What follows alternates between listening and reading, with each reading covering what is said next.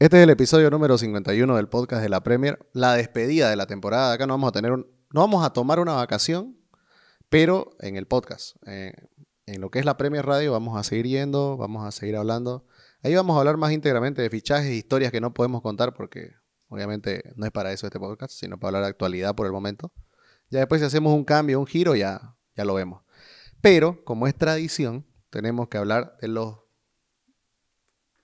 premios que nosotros damos, ¿no? O sea, no, esto no preguntamos a la gente, esto es completamente totalitario, ¿no? Nosotros nos reunimos. Hasta subjetivo, si querés. Exacto, hacemos una asamblea entre nosotros, llueven sillas en la asamblea y decidimos este, las ternas y a partir de las ternas decidimos el ganador. Así que tenemos esta vez siete, creo que el anterior año teníamos seis. Esta vez se va a agregar uno, que ahorita lo voy a comentar. Pero para que tengan claro y se queden, uno, Sopita Quit, al jugador que puso más huevos en la temporada. El premio Remolacha Liumber al mejor jugador. En la NBA es fácil porque dicen el sexto hombre, acá sería el doceavo hombre, ¿no? El jugador que entra y es revulsivo. El premio Colo Touré al, al carisma, premio al carisma. El premio Joey Barton, que es al shithouser de, del equipo, y el que no sabe qué es shithouser es al que pega. Y el Calamity James, no hay mucho que explicar. Niño Torres al peor fichaje de la temporada y el Robin Van Persie al mejor fichaje. Ese es el nuevo que tenemos. Y Joselo, comenzamos entonces con el Sopita Quit, que tiene tres grandes eh, nominados, ¿no? Importantes nominados. Uno es tu adulado, Freddy. ¿Por qué está Fred en esta terna? Ah, Fred es de, los jugadores que, que, que más se ha puesto al hombro el equipo. Si, por, lo menos en el Manchester United, si te das cuenta en todos los partidos de la temporada, destacamos mucho a Ronaldo y a De Gea por su actuación, pero el que, el que llevaba el equipo al hombro en cuanto a, actitud, todo era, era Fred. Fred era, era quizás el catalizador entre, en- entre estos dos extremos del, del- del equipo, ¿no, Daniel? Pobre Fred tenía que hacer las coberturas de Maguire, de Lindelof, de Wan-Bissaka, de todo aquel que ponía un pie en la cancha eh, y defendía la, la camiseta del Manchester. Además, además que tenía, tenía disparo, tenía Metió último, mucha- último pase, tenía metió mucha asistencia, asistencia, metió mucha asistencia. provocó penales, Fred. Claro, contra el Arsenal, Bruno lo debe recordar. No, la verdad que ha sido una temporada completísima de Fred. Además que siempre, siempre ha tenido ese, ese despliegue y esa, esa manera de ir a, a luchar por cada, por cada pelota. A veces se le complicaba, ¿no? Recuerdo contra Liverpool, se le complicó con, con además con Conate, tuvo, tuvo un enfrentamiento, pero tampoco se aminaló. Entonces, bien, bien, bien Fred, bien merecido. Y cumple en una posición que no es la suya, porque muchas Además. veces tuvo que jugar de algo que no sabemos por qué los técnicos lo ponían ahí. Porque De no es 5, lo- porque no había más. no había más, pero, no, pero le puso huevos a una Claro. posición dura, de choque, de roce, y Claro. por eso está aquí, digamos, ¿no? Eh, Él jugó de 5 y en realidad es un 10, si querés un 8, Un ocho, reconvertido. digamos, ¿no? ¿no? Sí sí sí, sí, sí. Pero mucho huevo, mucha garra. Y bueno, el segundo nominado, Thomas Susek, uno que personalmente, Sussex. Susek, bueno, ya. No, Sussex con X al dale, dale, dale. final. con X. No, el tipo, Sexual es el checo. el tipo, el tipo realmente, o sea, está loco, ¿no? Está loco. Es de eso que, vos podés contratar si querés para, no sé, tiene todo el perfil de, un matón, digamos, de, un sicario, de todo esto, ¿no? O sea, en términos futbolísticos, si querés, cumple esa misma función en la cancha. Salía cortado, partido de todos los partidos del, de- del West Ham. La verdad que próximamente yo creo que esta categoría se va a pasar a llamar Thomas Susech con el tiempo. Y no, no es una locura, ¿no? Eh, yo recuerdo quizás al, al último jugador que veía con heridas en cada partido era Nemanja Vidic. También. Y, y yo, lo, yo, yo, yo veo a, Sus- a Susek y todo el partido, todo el- todos los partidos sale lastimado. Y, aparte que es el motor, es el motor, de- es el motor de su equipo, ¿no? Es el estirpe balcánico. Ah. y bueno, y para cerrar esto, un hablado de Bruno Gallagher. Que pudo haber sido también revelación, pero no hay ese premio. Lo vamos a inventar para el próximo año. Mm. Para asegurar a la gente que va a ver podcast. Lo, lo- lo de Gallagher eh, ha sido este, exponencial, no, sol- no solamente en el, en el desempeño futbolístico, sino que, que se libe el alma al Crystal Palace cuando no estaba el, cuando no estaba el, el- el rubio. Es que la verdad que Gallagher, además de que hizo jugar a su equipo, corrió una barbaridad toda la temporada. Siempre estuvo dando el 200% por, por el equipo. Y además creo que eso se, se vio reflejado en la cuota goleadora, en la cuota de, de oportunidades, de asistencias, que no siempre eh, suele pasar así, ¿no? Hay muchos jugadores, digamos así, obreros, que al final las estadísticas vos las ves y no, no lo favorecen tanto. En este caso, Conor Gallagher me parece que cumplió a cabalidad con todo. ¿no? Y, y lo de Conor Gallagher es sostenido, porque además ya venía de una temporada en el Norwich destacable. ¿Me entendés? Ya era el destacado del Norwich. ¿No? Cuando estaba igual seguía préstamo todavía. Eh, ¿No era el West Brom? No, Norwich, si mal no recuerdo.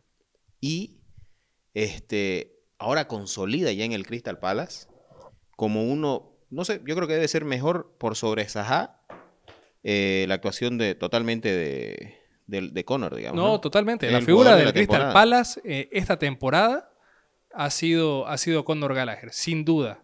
Sin duda, que además ha sido convocado a la selección y el Chelsea yo creo que se lo asegura para la, para la próxima temporada, ¿no es cierto? Seguramente, ya no, no debe, los, los momentos contados lo debe tener en el Palace.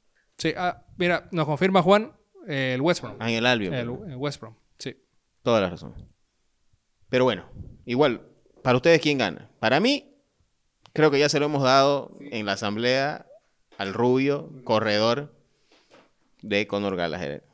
Claro, lo que pasa es que al final es, es el que termina siendo, digamos, más, eh, más definitorio para, para el equipo, ¿no? Ha sido además un jugador, como te decía, convocado a la selección inglesa, que va a dar el salto a un equipo grande la próxima temporada. Merecido. la y aparte que, que, que todo, esta, todo est- esto, esto que tiene Gallagher lo contagia a, su- a sus compañeros. Para mí, en, en la temporada del Crystal Palace termina reviviendo al MacArthur que se venía pagando las últimas dos temporadas ya por, por viejito, ¿no? Y qué poco hablamos de Gallagher, ¿no? Todo el año. ¿Te diste cuenta? A veces nosotros, lamentablemente, que el que acaba pagando el pato, creo, de este podcast, son a veces los equipos del medio, ¿no?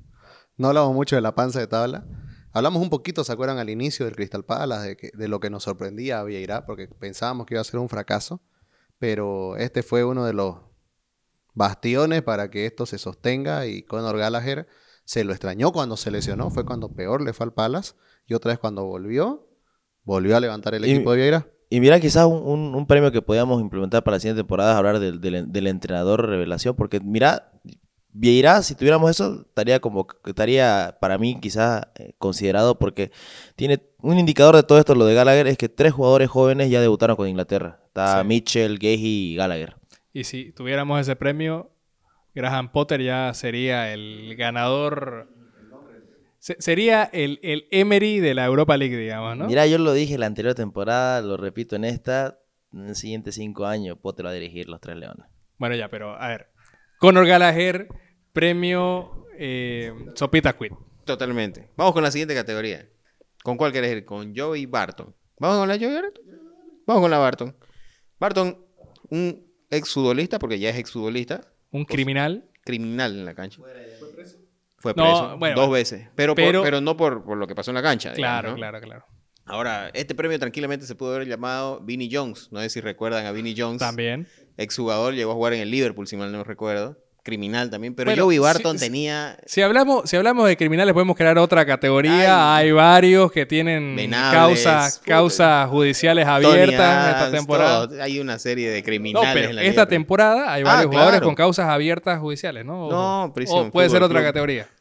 Pero, pero para este premio del, del que más raspaba, Shithouser le dicen en Inglaterra, ese sucio, áspero, duro, tenemos tres candidatos muy, muy buenos. Uno que es un abonado, porque este ya viene de la temporada anterior, que es Tarkovsky. Flamante fichaje del Everton, ¿ya? ¿Confirmado? Sí, ¿O- sí, sí, sí. Te faltaba la revisión médica nomás. Son, es cuestión de Es horas, cuestión que, de ¿no? horas, que se, que se Pero confirme. codo filoso Tarkovsky, porque la verdad que hay que ir a chocar con Tarkovsky. Jugador inglés del Barley, de Shandike, con Ben Mee al lado. O sea, era la, la tormenta perfecta, pero en tu contra para un delantero, digamos, ¿no? El baluarte de la rispidez. Ese era Tarkovsky. Esa, esa defensa del Barley. Podía pasar el balón, podía hacer gol, pero ibas a salir con un brazo quebrado. Oye, pero Tarkovsky no baja ese nivel, ¿no? Y también la, la rusticidad por la cual se maneja es, es sostenida, porque si vos ves la mayoría de despejes, o sea, Tarkovsky cierra los ojos, no le importa dónde la revolea. Si la puede sacar del- de la cancha, la saca, ¿no? También cuando tiene que cabecear es como un despeje con el pie. Él nunca apunta a un compañero. Cuando despeja es afuera. ¿No? Le apunta a la señora que está tomando este, su, refresco ahí con el niño. Tarkovsky, no, creo que tiene. Es, es la Premier League del 1980 en estado puro. Es ese jugador vintage que aún persiste en la liga y dice: No he pasado de moda. Ese es Tarkovsky. Y que por suerte se queda en la liga, ¿no? Porque, bueno, descendió el Barley, pero Tarkovsky se queda. El siguiente nominado para esta, para esta terna es un, es un sudamericano, querido de muchos de, muchos de nosotros, nuestro, nuestro, la gente que nos escucha, y es el Cuti Romero. Llegó a poner la pierna dura para los Spurs y entró a patear a diestra y de siniestra. Buen defensor. ¿Qué te parece a vos el, el- el Cuti para esta terna, Neil? No, me parece que calza perfectamente porque además, más allá de, lo que raspa en el juego, eh, la personalidad del carácter, lo, lo que, por ejemplo, recuerdo el partido contra el United, que Cuti le, grita el autogol a Maguire en la cara. Esa- esas actitudes también me parece que, que bueno, son, son apropiadas para este premio, ¿no? Y ahora, bueno, el, el otro nominado es un abonado de la casa que yo le voy a ceder la palabra a Bruno para que pueda presentarlo. Pero yo no lo quería aquí, lo voy a presentar con cariño. Bueno, cariño porque, porque es gracioso, la verdad. Granit Xhaka. Ha pasado Es- por Ha tanto. pasado por todo, odiado, querido, épocas buenas, altas, bajas. Un, un crack el, el- el suizo. Se le escapan patadas a los cinco No. minutos. Pero ¿sabes por qué yo no lo hubiera votado en esta categoría? Porque no tiene una roja por doble amarilla. No, pero Por ejemplo, aunque es un dato que... que- que- No, no, es que siempre le he hecho la tarea. No tiene una sola roja por doble amarilla, para que te des idea. Todas sus rojas han sido por roja directa. Ya, el, el concepto de que Shaka es un jugador áspero, o sea, lo es, pero es por torpe, no, Claro. por, no porque sea malo. aquí, aquí, por ejemplo, estamos viendo una imagen en la que despeja hábilmente las pelotas de Jota. Pero esa jugada, vos la ves en tiempo real y es, es un torpe, ¿me entendés? No es malo, no tiene mal. El Cutis Romero, por ejemplo, vos ves que va con cierta, cierto grado de malicia. O sea, no, Sí, no te sí, digo sí. que va a romperte, pero sí va a, bueno, vamos al choque y, y- y- y que salga el mejor parado el que sea. Claro, Pero Shaka es torpe, es tonto y termina raspando. Claro, no es un Roy No, King, pero, digamos. claro, no es Roy King. O sea, esos son su. Se le sube un poco la espuma a la leche, ¿no? Calcula Pero- mal. Calcula mal. Calcula mal y Es un termina pésimo tirando- Tiempista. Es un pésimo tiempista, la verdad. Está bien que esté nominado, sí, la Está verdad bien, que sí. Está bien porque además tuvo muchas expulsiones. No deja clave, de tener. ¿no? Es, es el jugador, desde, desde que está Shaka a la fecha, es el jugador más expulsado de la Premier League. Infaltable en esta categoría, entonces. No, mirá el, el planchazo que le tira a Cancelo, me parece que es contra el City, ¿no? Sí, esa es fecha 3, pero hay peores que no fueron rojas. Ahora, eh, lo bonito de Shaka es que ya está estigmatizado. Claro, ya, ya es un jugador franquicia. de- No lo dudo. No, es que Shaka debe ser Pero hay quizá peores, el, hay el- peores patadas. Hay pa- eh, hay- la otra vez, cuando, cuando uno hace el análisis, yo te digo porque vos seguís la comunidad del Arsenal. Mira. Pero, pero, es que vos ves esta Claro, imagen, es vos que, ves es que- vos que ves vos la- lo ves Y, vos, y- vos comparás cómo van los jugadores y del para los, es que los árbitros la hacen corta, la hacen sencilla. Con Shaka ya es fácil. Shaka debe ser el único jugador de la liga que entra con media amarilla. Sí. Es más, con media roja. Exacto, por eso te digo, está estigmatizado. Y está bien que esté estigmatizado, es se genera. Y mira, a mí, a mí me parece, mira, para, no- para- para nosotros el ganador del de, el ganador de este premio ha sido Cuti Romero porque creo que es el shithouser más objetivo, es el que va con más saña, el que va más a patear porque Tarkovsky es un defensor de oficio y, y Shaka eh, es torpe, como dice Bruno. Además, además, a ver, el, el Cutis Romero lo hace con toda la intención del mundo. Tarkovsky decíamos que es un poco las limitaciones.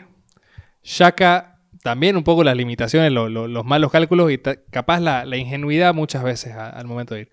Pero Cuti lo hace con ganas, lo hace con ganas de ir a lastimar, con ganas de ir a... Lo disfruta. Claro, lo disfruta. Está metido en el personaje y lo ejecuta a la perfección. Así Ese que es un valor merecido. agregado, claro. merecido. El, el valor agregado de Cuquitis Romero. Por eso, está bien. Que obviamente eso los de ESPN nunca lo van a decir, ¿no? No, O- es, un, es un lírico. Claro. Es un lírico. Ahora, tenemos, tenemos acá un jugador que, ¿sabes qué? Era mi ídolo de, de- de- de niño. Me gustaba mucho. Yo pude haber sido del Arsenal por nada más. Remolacha Lumber.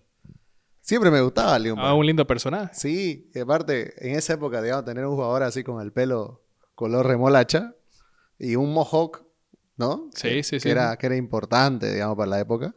Pero bueno, esto quiere decir, a- en la NBA se dice al sexto hombre, ¿no? Se premia al sexto hombre en la NBA. Nosotros vamos a premiar acá, como es la NBA del fútbol, al doceavo hombre. El hombre que entró y cambió las cosas. Donny Van de Beek. Ah, no, perdón. no al eterno 12, sino al que entró. Al que entró. Bueno, uno que se quiere ir del Tottenham porque no le gusta el rol es Berwijn. No, él dice, me quiero ir, quiero triunfar en otro lado, acá no me valoran, pero él ha cambiado partidos y por eso está en la terna.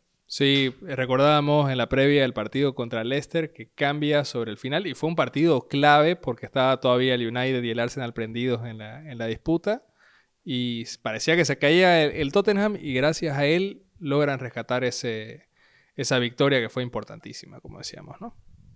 Y ahora tenemos a Luis Díaz que llegó.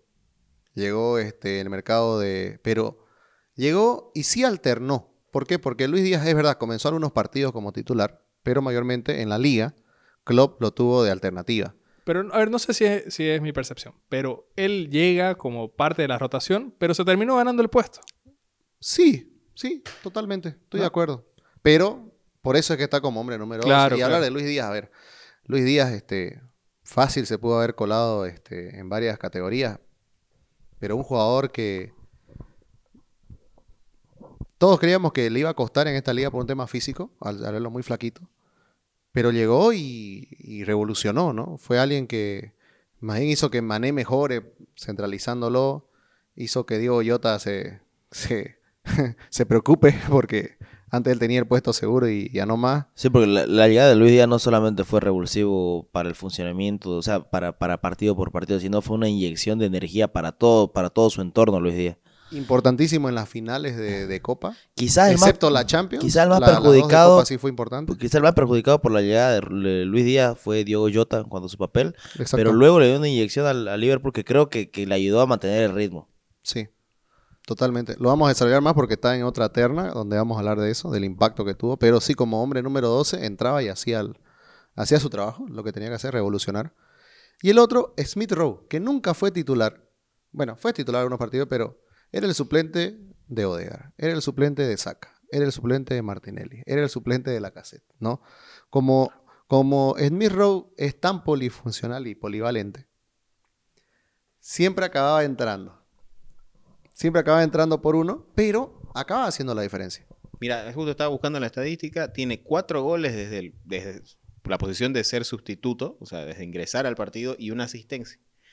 Y lo interesante de esto es que de esos cuatro goles, sí, tres fueron en tres fechas consecutivas. Por eso yo creo que queda estigmatizado eso de que él es el suplente que te cambia las cosas. Y además fue en, la, en el, mejor tramo del Arsenal en la temporada, que fue ese diciembre, ese Exactamente. fin de año, ¿no? Exactamente. Y ahí es donde empieza a ser, claro, golea el Arsenal ese- esos tramos y él entraba y marcaba, mar- entraba, asistía o entraba y generaba eh, cambios en el funcionamiento. Entonces Smith Rowe se, se lleva, creo yo, ¿no? Creo que ya está. sí, sí, ya está definido, definido. Que es el jugador Remolacha Lumber, o sea, que, que nos cambiaba los partidos, la verdad. Entonces, primera vez, el año pasado no se lo llevó uno del Arsenal, ahora sí hace honor a- al candidato, ¿no?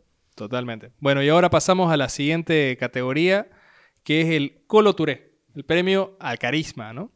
Y el primer nominado es, bueno, un favorito de la casa, San Maximum, jugador del Newcastle, muy carismático de- desde lo visual, ya desde antes de que empiece el partido, vos lo ves, lo ves con las dos vendas en, en los, en los brazos, en las manos, lo ves con la vinchita.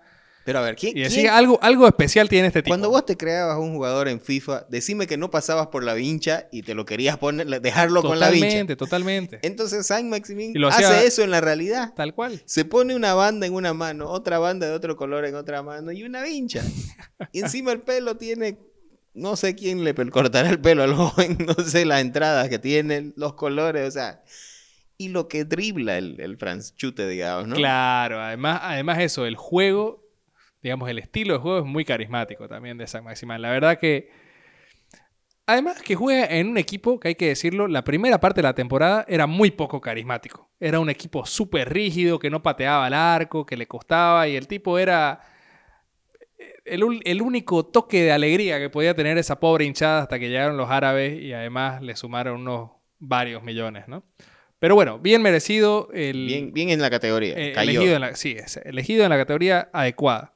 El segundo es un histórico, un ícono de la, de la Premier League, Jamie Vardy, que siempre nos ha, nos ha divertido con, con las ocurrencias cuando va al entrenamiento vestido de Spider-Man. Esta temporada le celebró un gol a los Wolves, aullándole, ¿no? A los lobos, digamos, aullando como ellos. Entonces, siempre tiene ese toque distinto, Bardi es divertido. Me parece que además es, es como, como el hincha viviendo el sueño de la, de la Premier League, ¿no? El, el inglés viviendo el, el sueño de la Premier League. Eh, Jamie Vardy es el Eminem del fútbol inglés, ¿no? El tipo que trabajaba en la fábrica, que en cinco años llegó al fútbol profesional. Totalmente. Lo disfruta, vos lo ves en la cancha, es un killer, pero las celebraciones, lo que se le ve en el túnel, el famoso video cuando se saludan dos jugadores daneses con, con, con Smake y le dice, Ah, sí, el sí, Danish sí. friend. No, Bardi, Bardi es un personaje, ser un killer es un personajazo. ¿Y el, y el, y el último cuál es, Daniel? El, el último... A ver, Una de Bardi. Estaba todo Inglaterra esperando cuando jugaba Leicester en United, en Manchester, perdón, contra el United. Estaban todos esperando que Bardi marque porque decían Bardi va a ser el Sioux en Old Trafford marcando un gol. Entonces ese era el, el- el rumor. Obviamente no se dio que, mar- que marque gol. Pero si lo hubiera hecho, ya con eso lo hubiera... ya, sí, ya sí, estaría. no- Igual, igual, a ver, vamos a hacer una mención. Lo hicieron esta temporada. Lo hizo Townsend jugando para el Everton. Que, que a- lo hizo con respeto porque dice que él admiraba a Cristiano Ronaldo y Eh, salió ¿qué- medio raro, ¿no? Pero bueno, hablando de festejo, el último nominado, Antonio, que metió unos festejos épicos, épicos esta, esta temporada, festejando con un cartel de sí mismo. La verdad que un fuera de serie también, Antonio, lo vamos a recordar. Y bueno, el ganador termina siendo San Maximan, bien merecido. Yo creo que también eh, cualquiera de los otros dos lo pudo haber eh, rescatado, pero vamos a elegirlo a San Maximán porque, bueno, como decías vos, ¿no? Es el, es el jugador que nosotros creamos en FIFA. Vamos a la siguiente categoría. ¿Quién viene? Calamity. Ay, mamita, Calamity. Aquí nos vamos a divertir, pero... Para, para, lo- para los que no conocen o, o- o haya que explicarle de qué se trata esta categoría, existía un arquero titular en muchos equipos de Inglaterra, selección de Inglaterra, llamado Mundialista. eh, el, el gran Calamity James. Ar- ar- Arquero, arquero de la, de la selección de, de Gerard, Scholes, Lampard, Lampard, Cole, Beckham, de, de toda esa Inglaterra. Shearer, Rooney. Y si le preguntan, si preguntan qué le faltó a Inglaterra, el arquero. Y el Calamity era el protagonista. Y aquí estamos para, para reconocer al premio Calamidades. Y los nominados son nada más y nada menos que el gran capitán del Manchester United.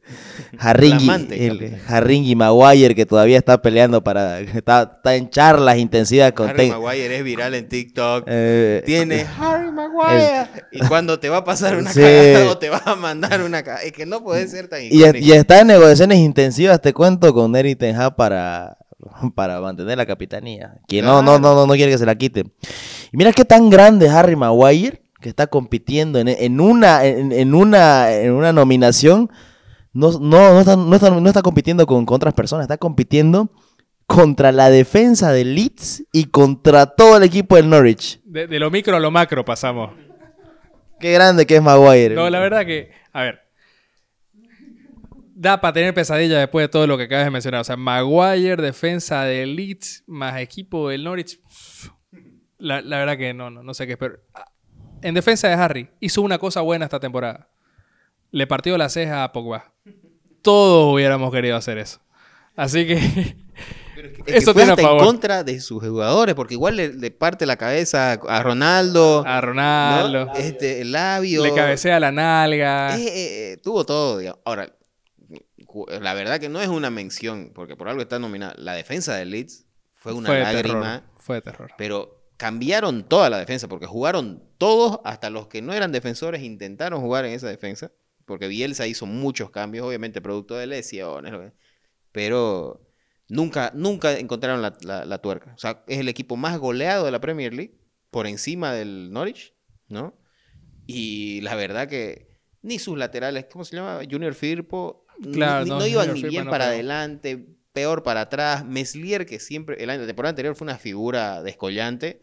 Esta igual sacó chapa, pero tampoco le dio los galones, porque la verdad que tuvo malas actuaciones igual este- este- esta temporada. Todos se terminaron contagiando, ¿no? Todos se contagiaron. En defensa de la defensa de Leeds, valga la redundancia, creo que era un tema también de planteamiento, ¿no? Casi siempre fueron planteando los partidos en marca individual uno a uno y en la Premier con velocidad te pasa factura, la verdad que no es la manera más inteligente de, jugarlo. Ahí el loco Bielsa y luego March también creo que no eligieron bien el planteamiento. Ahora, el Norwich, ¿qué, qué, qué podés, qué argumento podés tener positivo del Norwich?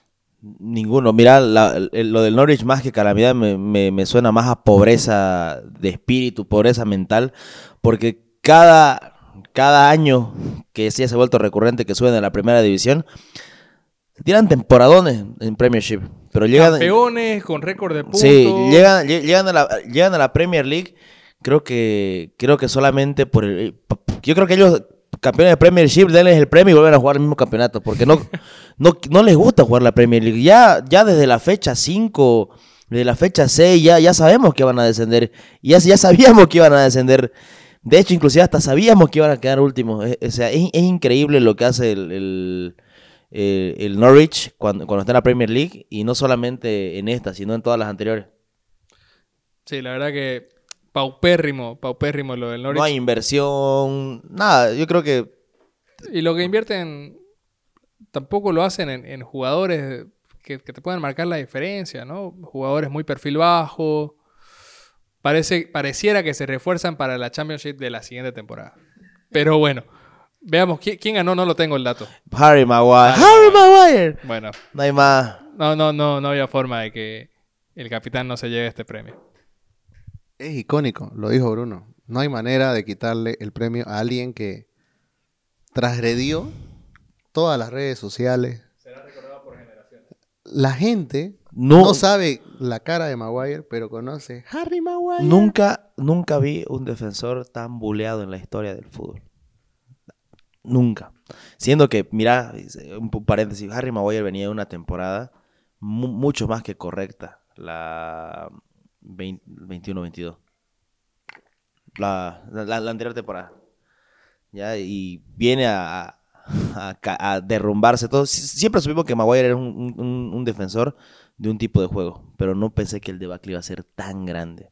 Sí, mucho bullying. Se ha desnudado, sí, mucho bullying. No, no te digo que no lo merezcas, pero Hasta De Gea le hizo bullying esa No, vez que no, no, no. se la quiso pasar. lo- lo- más, más que bullying, eso, eso no, no, o sea, es tu primer, es tu segundo central, es tu capitán, no confía en la, ni su arquero confía en darle la pelota. Es demasiado.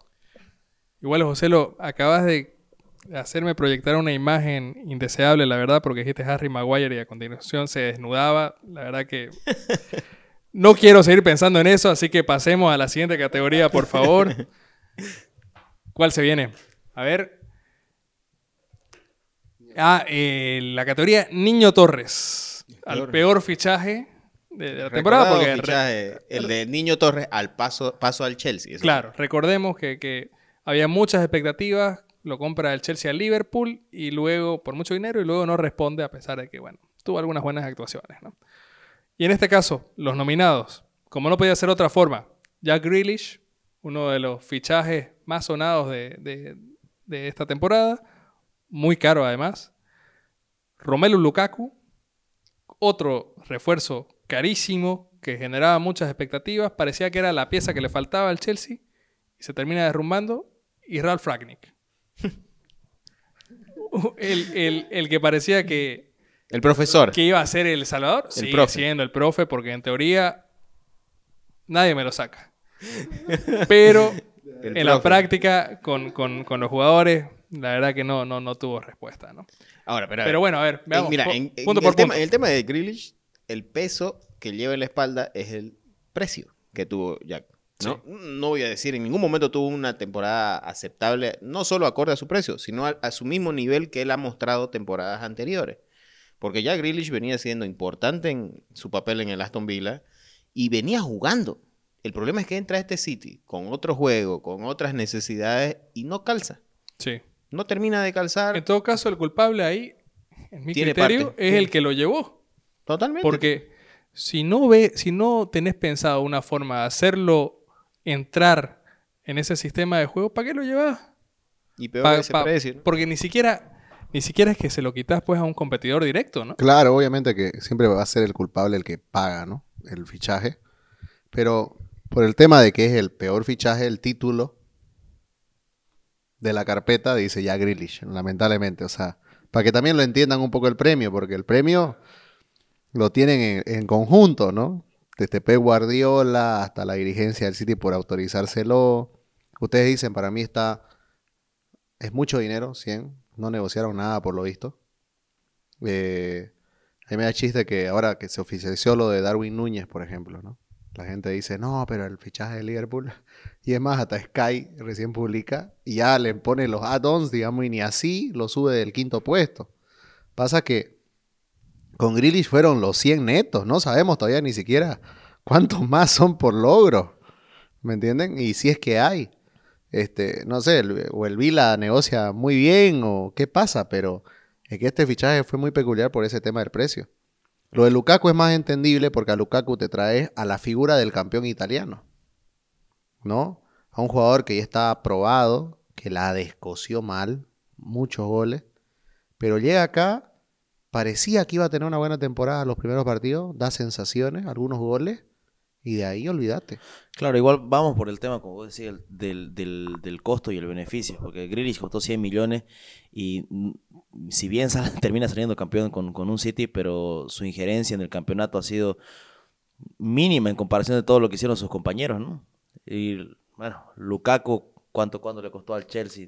Otro- 100 igual. otros 100 millones, pero, pero sí termina siendo vital Lukaku para el debacle del Chelsea en cierto momento, porque se, confiaba en él muchas cosas y termina no haciendo nada. Y hay un partido que es icónico en esta temporada, que la toca siete veces. Y una de los siete veces es el pase inicial desde el centro del campo. O sea, la tocó seis veces. Tocó seis veces el balón en, un 90, min- en 70 minutos. O sea, eso es impresentable, digamos, ¿no? Para una figura. Porque, eh, mira, el, el fracaso del, el fracaso del fichaje de Grealish va por el tema de- de- del rol que llega a tener el equipo. Y el fracaso del fichaje de Lukaku es por el rendimiento bajísimo del belga. No, y además, por último, Grealish tiene competidores en esa posición. O sea, vos podés decir, este está jugando mejor.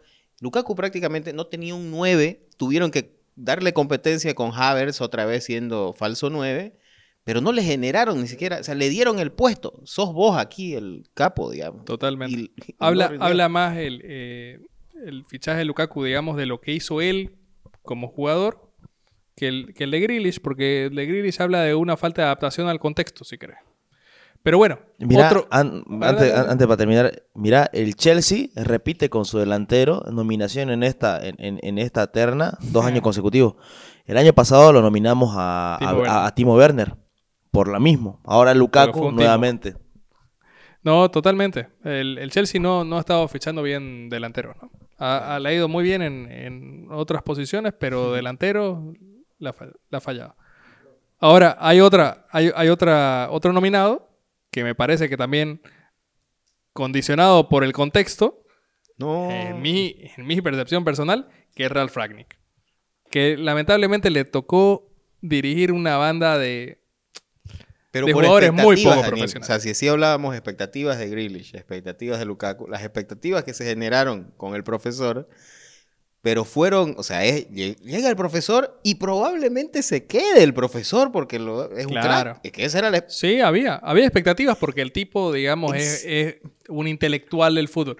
Pero, Un teórico. pero tampoco era que, pero tampoco era que vos ibas a, a- a esperar que gane la, la Premier. No, totalmente. Nadie- En cambio, con, con Grealish, con Lukaku. Grealish la ganó. Que Grealish la ganó, pero digamos no por lo que hizo. No es el, No, el, que no hizo nada, pero le, le pusieron el jodiendo. 100.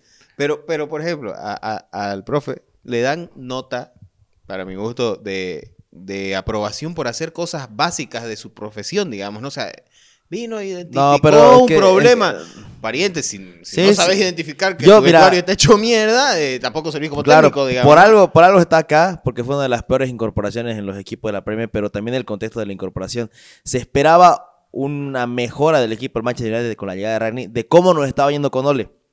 Nos termina yendo peor que, que, que cuando estuvo con Ole, pero las expectativas con Ragni nunca fue de que vamos a ir a competir la creer que al Premier final de la League. temporada había eh, gente que te lo pedía a Ole. O sea, no te Ay, digo no, que te lo que- pedía a gritos. No, no, no. O sea, no te estoy diciendo te lo pedía a gritos, pero te decía, oye, a esto era mejor Ole.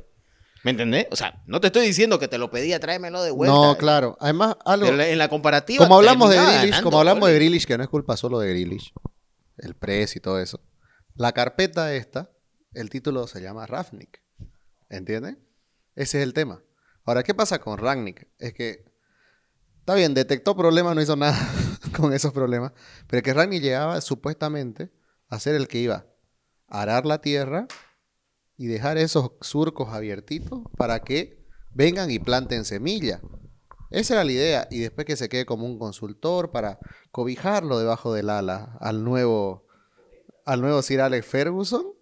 Y a partir de eso se dibuje, ¿no? De ahí para adelante una nueva historia del Manchester United. Lienzo libre. Y acabó siendo un papelón, pues viejo. O sea, Y entrenador de Austria, además. oh, no, bueno, pero en Austria le está yendo bien. No, no, digo, pero ni siquiera se quedó en el rol de consultor que era para que lo habían Es traído. que, ¿sabes qué? Lo que pasa es que no solamente a él, a él, a él lo tienen, a él lo tienen, pero como, a ver, lo tienen como, lo usaron, creo yo, y él también se dejó usar. Pero, claro, un uso con, con un poco de dinero. No, pero a ver, Pero ¿cuándo, más, creo- cuándo más iba a tener la oportunidad de dirigir a un equipo como el Manchester United? ¿La Sí. aprovechó la oportunidad? No, no estuvo a la altura, no pudo por, por Aprovechó un la de oportunidad cuestiones de contexto, pero De agarrar, digamos, el puesto. Y ahora, bueno, el- los meses no lo aprovechó, ¿no? O sea, pero, a ver, yo sé que a él también no se la pusieron fácil. no, para nada. Pero él llegaba a hacer esa labor, ¿no? Iba a llegar él a hacer esa labor de jalar orejas, acomodar todo, pero hasta Rafnik lo, lo, lo doblegaron. Por eso es que, lamentablemente, está en la terna, ¿no? Porque Sí. la carpeta del fracaso se llama Ragnick. A ver, bien nominado, pero Sí. para mí no es el ganador. Y creo que no. No, no es el ganador, pero es porque pues acá en el podcast habemos dos hinchas del United. Pues, si no, Para vos hubiera sido él. va obvio. Hay que poner a Ragnick cierto. Para cierto- vos, Bruno. No, yo se lo doy a Lukaku. Porque tuvo un año. Un año cagando la Claro, vida. no creo que ustedes hubieran aguantado más de seis Tuvo- meses a Ragnick. Eh, toda la temporada, Ragnick llega en noviembre, diciembre, diciembre. diciembre. Sí. Sí. ¿Fines de noviembre? Sí. Ah, claro, pero en realidad llega en noviembre, pero recién su primer partido lo dirige en diciembre, Sí, sí, ¿no? sí. Bueno, Porque, pero- porque Carrick se queda, sí. Es ¿verdad? cuatro partidos, no, tres partidos. Bueno, pero eh, yo creo que eso le da ventaja a Lukaku. No solo las declaraciones, porque eh, No, fue un este- papelón lo de Lukaku. Ah, tira, tira declaraciones. Se quería volver al Inter. En medio, en, en mitad de noviembre se quería volver Se al quería Inter. vol- eh, es Un papelón. desastro- es, eh, o sea, y es continuo toda la temporada. Retornó y siguió ganando. Creo que al final mete dos goles. Creo que en el penúltimo partido. Algo así, ¿verdad? Pero, bueno, pero para mí, triste. Lukaku, digamos, ¿no? triste. O sea, es que lo de Lukaku fue una historia triste. Ni siquiera tuvo un poco de, de humor. No, fue un papelón, fue penoso. Vergonzoso fue lo que Es más, este, el niño Torre, tranquilamente se puede llamar Premio Lukaku. el premio Lukaku de acá unos cuantos años. Porque al final el niño Torres ganó, pre- y ganó Champions. Sí. Ganó Champions. En la casa. Y, y fue protagonista en la semifinal. Sí. Lukaku, la verdad que Sí. Por eso Lukaku. Lukaku es nuestro peor fichaje de la temporada. Nuestro niño Torre de esta temporada. Bien merecido, sí. Sacó todos los tickets. totalmente. Ahora, vamos a cerrar con nuestro premio nuevo, que es tan nuevo y es tan bueno porque tenemos cinco. Obviamente hay tres la terna, pero vamos a tener dos menciones. Es el Robin Van Persie. Acá le va a doler por qué a mi amigo Bruno, pero Robin Van Persie se va del Arsenal para ganar la Premier. Se va y lo logra el primer campeonato con el United. Y además tiene la mala suerte el Arsenal de que juega contra el United en el Emirates luego de que el United ganó, así que tuvo que hacer el pasillo y pasó Robin Van Persie aplaudido por sus ex compañeros como campeón de Premier League. No, que... Qué morbo. No. Claro, Claro, por hinchada, me imagino. No creo que le hayan gritado felicidades. Y, y clava un gol ese partido, si no me equivoco. Clava un gol que no, no lo festeja a medias, ¿no? Pero clava gol. Le clava un gol al, al Arsenal esa temporada. No lo celebran y lo abuchean. Ya cuando el- el- la siguiente temporada, cuando vuelve al, al Emirates, mete un gol y ahí lo celebra con todo. Bueno, nuestros nominados son, ya hablamos un poco, Luis Díaz, ¿no? Llegó como revulsivo, se termina ganando el puesto Automático, ¿no? O sea, como si hubiera jugado toda su vida para club. totalmente. Y no conocía el idioma. No le entiende, no le entienden un carajo hasta ahora de lo que, de lo que habla, pero en la cancha se entiende a la perfección con Sí. El lenguaje del fútbol lo tiene desarrollado. Y lo vimos hace rato en una entrevista. El fútbol, el fútbol es un lenguaje universal. Darwin Núñez no puede conjugar dos oraciones, pero le- ni en español estamos hablando, pero le No, entiende, le entiende a los goles. Exacto, totalmente. No, Agüero estuvo 10 años en el City y no sabe hablar inglés, o sea, Carlos Tevez tampoco. exacto, Carlos Tevez se esforzaba un poquito más, ¿no? claro. Por lo menos alguna frase very difficult la tiraba. Bueno, luego, este para mí, uno de los más grandes fichajes, yo lo apelé para que esté en la terna, porque me parece que nadie fue a buscar al bendito Sheffield, que tanto, tanto nos llenó de carisma temporadas pasadas. Sí. Pero el Arsenal la agarró y dijo, ya tengo a Aaron, Le ah, perdón, a Aaron Leno, a ver Leno, y dijo, bueno, voy a ir a buscar al arquero del descendido. ¿Quién hace eso? Y toditos escépticos. Y encima voy a pagar 30 palos por este tipo y todo. Puta, ¿qué le pasa? ¿Qué le pasa a los Cronky, no? ¿Cuál es el problema acá? Cuando aparece Ramsdale, llega, ¿no? A- al norte de Londres. De entrada lo sienta Leno. Y comienza a ser gran arquero. Recién estuvo en Inglaterra. Recién le dieron la chance. Sí, sí, sí. Fue titular. No, contra Italia juega muy bien. Cuatro tapadas. Hoy día la caga contra. Hoy día jugó contra Hungría, pero no son. O sea, no fueron goles de su culpa, ¿no? Hay uno o dos que son culpa de los de centrales. Uno está Harry por ahí. Ah, no, eh, Stones, perdón, perdón. Bueno, y, y- pero lo de Ramsel es superlativo. Eh, importante para la temporada que hace el Arsenal. No, y además que llega, como vos decías, su primer partido titular es después de esos tres primeros, eh, tres primeros partidos con derrota apabullante entre los Chelsea, Manchester City y Brentford. Y cambia la cara. Y ahí hay, hay un argumento que siempre tira Daniel, que es un arquero que te juega con los pies. Y eso es lo que tiene Leno. Eso es lo que ha visto, me Ramsey. imagino, Edu, Arteta, y han dicho, Leno es un arquerazo. A mi gusto, yo lo valoro mucho al alemán, pero Len, eh, Ramsel tiene otras características. Y además que tiene, es muy vocal, ordena mucho a su defensa. Entonces, esa combinación de haber traído a Ramsdale con White, que ya son jugadores de mejor pie, y encima a Tomiyasu, le dan un me- una mejor salida, que era algo que criticábamos siempre del Arsenal. ¿Sabes que me acuerdo del primer partido que juega el Arsenal contra el Brentford, que pierde 2-0, y que en uno de los goles, Leno, para mí, tiene responsabilidades porque no se comunica con, Claro. con- con el defensor. Y le terminan cabeceando dentro del área, en el área chica, y bueno, le cometen un gol. Eso con, con Ramsdale no, no pasaba y no pasó el resto de la temporada. Y además, como decís vos, además de las atajadas y de la autoridad en el área, fue clave en el funcionamiento del Arsenal en cuanto a la retención del- de la pelota y la llegada también con, pelot- con pelotas largas para saltar las líneas de presión. Eh, el, el pase largo que tiene Ramsdale, la verdad que es algo envidiable, característica del arquero moderno. Yo la verdad que tenía poquísima fe a Ramsdale, porque los números no lo respaldaban. Lo- los expected goals, digamos, eran inferiores a los goles que recibía. Entonces te hablaba de que había una deficiencia. Pero en el Arsenal cambió todo, fichajazo, la verdad que merecidísimo. Y para terminar, digamos, la terna. Este, pero la mención la hago después porque primero quiero que estos, estos muchachos se desnuden, se comiencen a bañar. ¿No? ¿Por qué? Porque van a hablar de... Despertaste, Daniel, hoy juega nuestro comandante. Sí. Pero sí, tiene que estar en esta terna. Ficha, fichajazo. El comandante de José Luis Daniel. El Billo. La verdad que no. Ronaldo, un tipo que estuvo ahí de irse al rival. No sé si fuera un boludece de, de Jorge Méndez para sacarle más plata o para negociar un mejor contrato. Pero este, a sus 86 años estaba marcando la diferencia en la liga más difícil del mundo. Ha marcado una gran cantidad de goles y ha sido este, con De Gea, creo, de los mejores de- del equipo. Así que por eso es, es uno de los mejores fichajes que hemos elegido. Vamos a ver si se queda con eso, ¿no? Pero a ver, quiero que ustedes se den su baño. Mira, a sus 37 años Ronaldo termina 38. 38 años 38 años Ronaldo eh, termina siendo el tercer goleador, ¿no?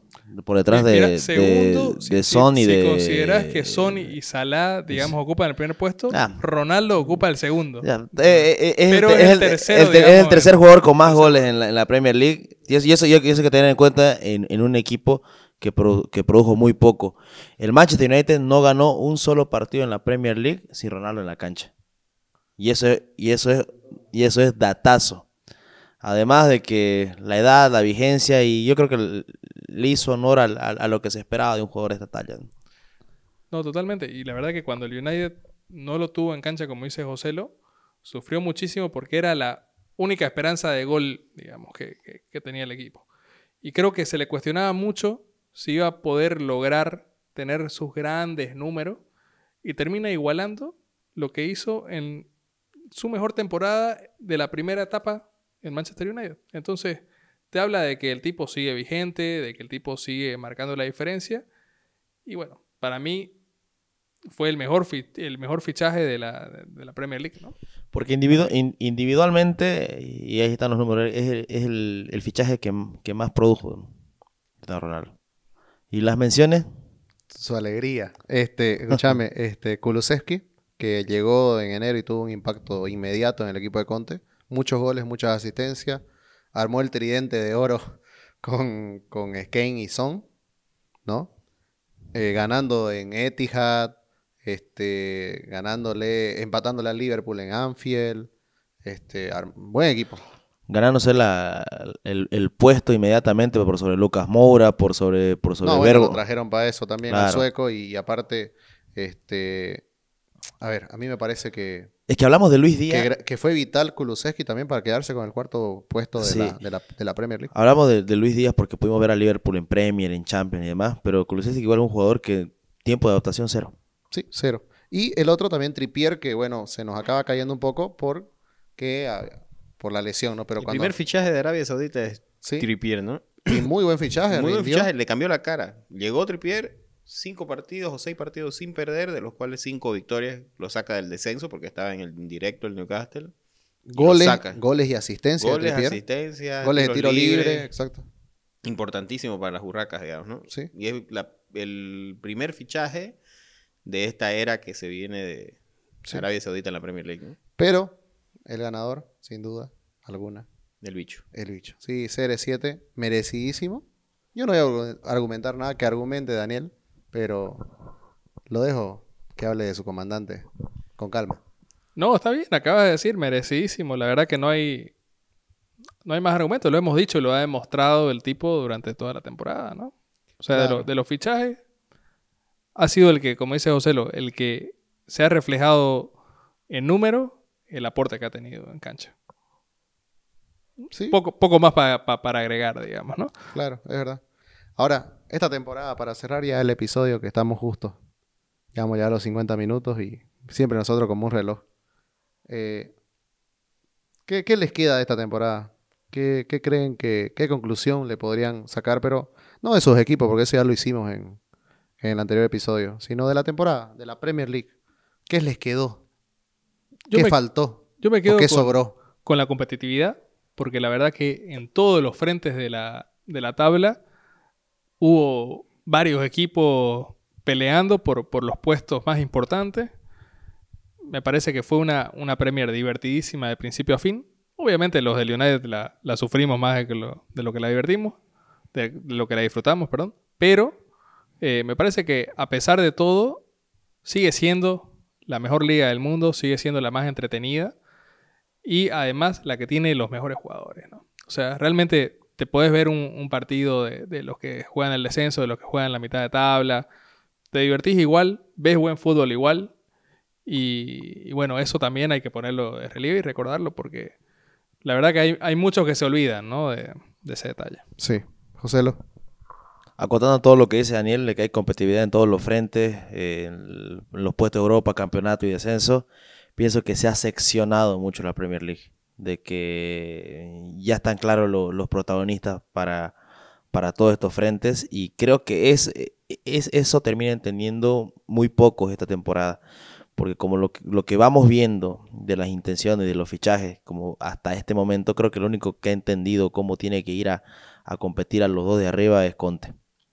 Si no vas a poder competir con, con, con productividad, anda a ponerles el freno. Yo creo que quizás el, el, el Tottenham ha entendido y quizás para mí, hasta donde yo ahorita veo, quizás el que se sume un poquito o se acerque un poquito más a la pelea allá arriba. Bruno. Para mí, yo me quedo con que estamos en la era del Manchester City.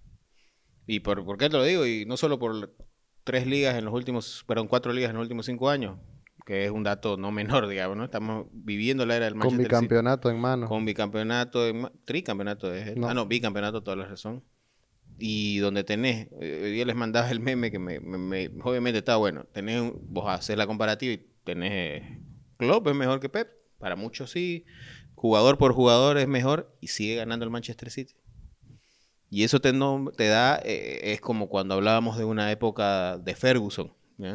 Vos decías, este equipo le podés ganar, el Arsenal tenía mejores armas, no, el Liverpool tenía mejores armas y seguía ganando el equipo de Ferguson. Entonces estamos, por mi gusto, ante una, un hecho histórico de la Premier League, bueno, vale la aclaración, que es Pep Guardiola y este Manchester City. Y con la incorporación de Haaland, para mi gusto, de cara a la próxima, se vuelve mucho más competitivo esto. Los equipos que quieran alcanzar esos niveles les va a costar un, un mundo, pero como, como siempre decimos, la NBA del fútbol es lo mejor que hay. Y con eso me quedo también, ¿no? Eso, Es muy disfrutable la liga. Eso es lo más lindo que, que tenemos, creo. Por eso tomos también nosotros tenemos un podcast de esto. En realidad nosotros hemos visto crecer esta liga, ¿no? Hemos visto desde la época de Juan Pablo Ángel en, en el Aston Villa, de, So- de Solano en el Aston Villa, pero en el West Ham. Solano en el Newcastle. No, pero antes de irse al Newcastle estaba en el Aston Villa o en el West Ham. Villa. En el Villa. Mira, lo que, lo que veíamos. ¿No? De la época de cuando el Bolton estaba en primera. O sea, nosotros veíamos esa época. Claro. El Charlton estaba en primera cuando nosotros veíamos Premier League. Y ver la, la Premier League en estos tiempos, con estos nombres, vimos cómo se convirtió, ¿no? Cómo creció, cómo cuando decidieron ellos ser la mejor liga cuando no lo eran. Creo que a todos nos atrajo eso. Y la vimos crecer y cuando nos dimos cuenta, pasaron como 20 años, casi. Sí, claro. Y, Y el producto, el producto ahora es brutal. es O sea, brutal. es hermoso. Y, es, y, y es- las otras ligas no pueden competir con ellas. Está muy lejos. Y, y de cara ya a lo que se viene a la próxima temporada, vamos a tener por primera vez al- a todos los campeones de Europa de la Premier League en la misma liga. Porque sube el Nottingham Forest, va a estar el Aston Villa, dos equipos que estuvieron mucho tiempo en segunda. Buen dato. Y van a estar además, obviamente, el United, el Liverpool, Chelsea. el Chelsea. Así que, qué lindo, muchos equipos históricos. Además vuelve el Fulham con el estadio más lindo del fútbol inglés, del mundo, del mundo, como dice Bruno. Eh, o sea que, Es que tenemos tan- viene, tanto en la Premier, ¿no? O sea, tenemos tantas cosas para disfrutar. Cada equipo tiene lo suyo. Yo creo que eso es lo más lindo. Y a ver, un consejo para todos. Yo creo que en la Premier vos podés encontrar equipo para cualquiera. O sea, podés encontrar lo que te quepa, ¿no? Mira, el Soton tiene su magia, el Newcastle tiene su magia, totalmente. este, el Fulham tiene lo suyo. O sea, vos podés agarrar y decir, mira, me gusta más este equipo por esto. Eh, nosotros en el grupo interno que tenemos de WhatsApp hay hinchas de Leeds, hay hinchas del West Ham. No, todavía no salió ninguno del Newcastle. Aquí mismo, Adrián hincha del, del Manchester City, que para nosotros que somos más tradicionalistas acá, Arsenal, Manchester United y Liverpool es muy difícil encontrar y ya encontramos.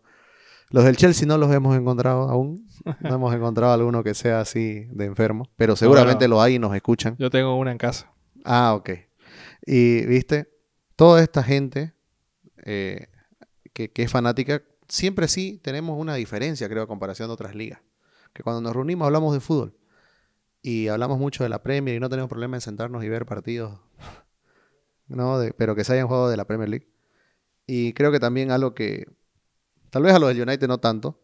Pero a nosotros nos hubiera gustado ver final inglesa, por ejemplo, en Champions. Nos hubiera gustado que, bueno, ya que quedó el Liverpool, el Liverpool, el Liverpool alce, aunque sea la copa, para que se la lleve a Inglaterra. Eh, si el City hubiera pasado, que sea Liverpool City, hubiera sido también muy lindo. A lo que me voy es que estamos viviendo, creo, la época de oro de esta liga, previa al Brexit. El rato que existe el Brexit, vamos a ver cómo se pinta la cosa. Y bueno, hay que disfrutarlo mientras dure, porque nada es para siempre y vamos a tener seguramente una Premier League que sufra más adelante, porque va a tener que acomodarse al mercado mundial. Pero bueno, es así. Ahorita se pueden dar el lujo de gastar 100 millones y para adelante. Sí, sí, sí. Ahora hay que disfrutar. Hay que disfrutarlo, no queda otra. Bueno, este fue el episodio 951. Nos vamos a una vacación. No sé cuánto tiempo en el podcast en realidad, en grabar episodios. Vamos a volver, yo creo, previo, como siempre hacemos, al, en- previo a agosto.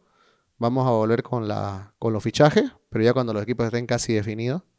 Este, esperemos que los chicos de United ya tengan algo para contar. y eh, eso, eso, esto, esto fue la Premier Podcast temporada 2, ¿no? Cerramos la temporada 2. Con Esta es la temporada 2 con éxito. Y síganos viendo en la Premier Radio y vayan a nuestras redes sociales para más noticias. Hasta la próxima.